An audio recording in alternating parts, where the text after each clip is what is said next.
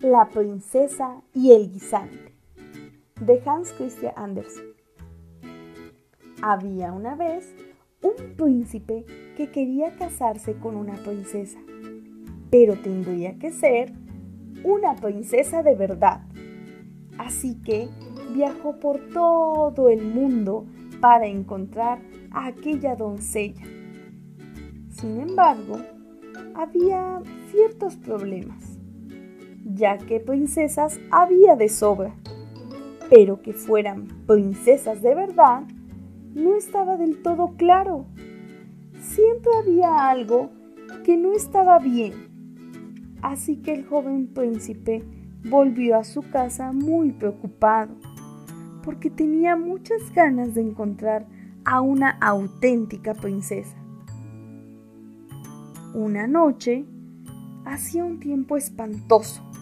Había relámpagos y truenos y llovía a cántaros. Esa noche era terrible. En eso llamaron a la puerta y el viejo rey fue a abrir. Ahí estaba, una joven princesa. Pero Dios mío, ¿qué aspecto tenía? con aquella lluvia y aquella tormenta. El agua le escurría por el pelo y la ropa. Le caía el agua desde la nariz a las puntas de los zapatos. Ella dijo que era una princesa de verdad.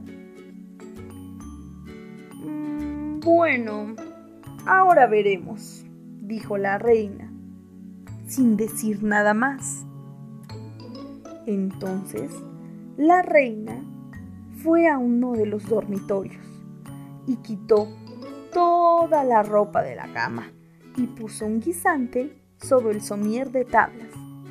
Luego agarró 20 colchones y los puso encima del guisante. Y luego 20 redones de plumas encima de esos colchones. Ahí es donde dormiría aquella noche la dulce princesa. A la mañana siguiente, le preguntaron a aquella joven que qué tal había dormido. A lo que ella respondió, ¡Oh, terriblemente mal!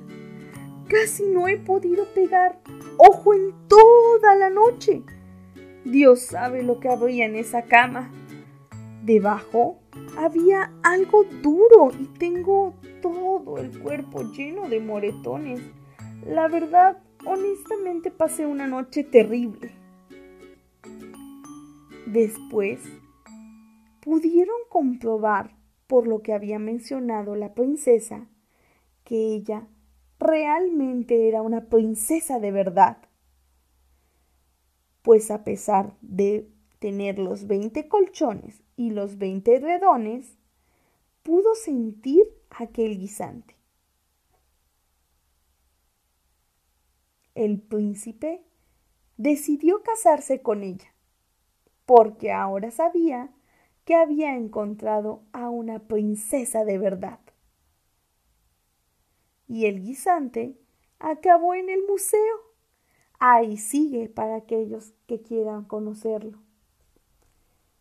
Y colorín colorado, este cuento ha terminado.